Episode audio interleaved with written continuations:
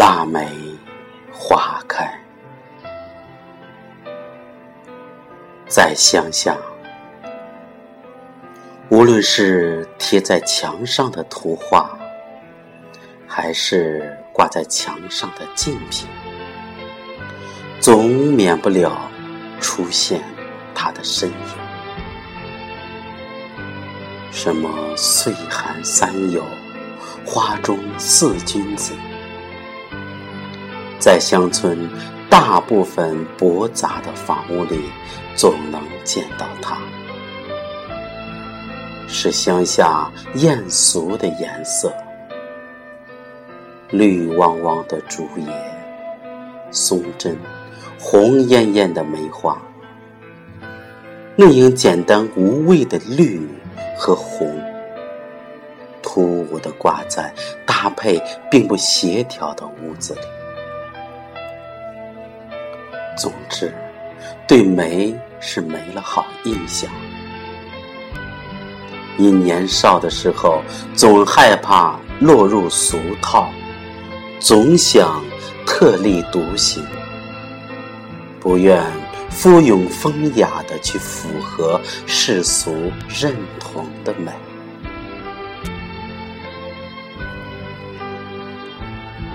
也许是年少。见到了那些壁画，在未尝人生酸甜况味的童年里，那些屏风给我的印象太深刻了。即使在爷爷教我念了“疏影横斜水深浅，暗香浮动月黄昏”。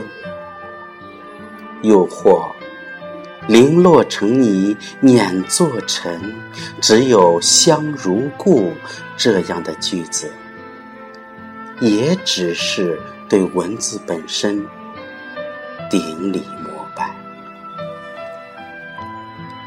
至于梅花的本身，还是不大接受，因它的雅已经雅成了一种大俗。爷爷是爱画之人，退休后的爷爷经常往返于广州与老家之间，每次总会从广州带来一些花的种子，单单菊花就有十几个品种。以至于那个大大的阳台都种满了各式各样的花，爷爷自然就是那个惜花护花的人。腊梅是爷爷从广州某公园带来的，从书里画中的植物一下子就出现在自己面前。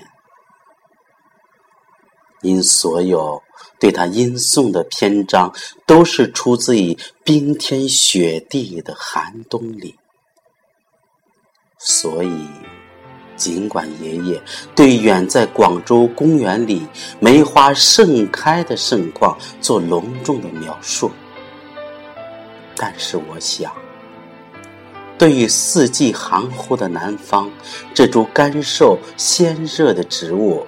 能否成活都成问题。等花开的日子是漫长的。爷爷在那一年的秋天就开始感冒，断断续续的，像一株老树慢慢走向枯萎。一家人的心都在照顾爷爷的饮食起居上。在爷爷不时的叮嘱里，我们在偶尔上阳台浇花，而他们都跟爷爷一样病殃殃的，没有生气。只有那株梅花，即使几日没打理它，它依然傲然的长出很多新的嫩叶。瘦瘦的枝干倒有些楚楚动人起来。爷爷的病开始好转，又能开始对一阳台变得无序生长的植物进行大清理，成天浇花剪叶的侍弄那些花花草草。对于坚强的活着渴望和期望，那时我是不理解的。那年冬天，在爷爷悉心照顾下，那株梅花竟然开出星星点点、细细碎碎的花。先是枝头缀满了一个个大大小小含苞的花蕾。接着是一朵朵慢慢开放，粉粉的、嫩嫩的，一点儿也不似屏风里硬绷绷的角色，更不像年画里张扬与妖娆。它甚至开得那样谨慎，又那么倔强，隐隐的幽香更显得它的内敛。与坚强。于是，我们就陪着爷爷一天天看着梅花次第开放。爷爷的病反反复复，这位曾经与中国一起经历过无数苦难日子的朴素的老人。在最后的日子里，反而谈笑风生起来。他跟我们讨论生与死的距离。有一天，他跟我说：“等他病好了，他说等梅花开过，来年春天要移植，要在阳台上种更多的梅花。”但回头又说：“人生其实古来稀，他已经偷乐了十几年了。我们总在忍住泪，故作轻松的叫他安心养病，一切都会好起来。”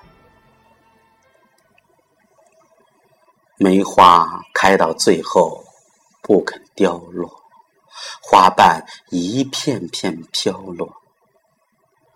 那些花蕊依然顽强地伏在枝头，毛茸茸，花蕊透着寒意。看一片片飘落的花瓣，有太多的萧索与无奈。那些不忍和酸楚，是伴随着爷爷病情的加重。甚至不甚喜爱的花，因有着亲人的喜爱而变得亲切、感伤起来了。在第二年的秋天，无论家人如何用心挽留，医生如何竭力抢救，爷爷还是离我们去了。爷爷走的前几天，我给爷爷修剪指甲。爷爷状态很好，他在吃我们剥了皮的葡萄。我拿着帮他剪下来的指甲，笑着对爷爷说：“我想把他指甲留下来。”爷爷说：“这次不好看，等下回再留，再给你留念。”可是三天后，爷爷毫无征兆的走了，而他新的指甲还没来得及长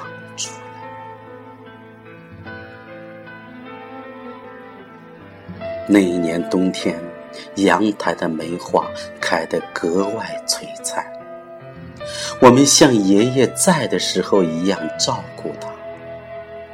也许是我们不懂花草的习性，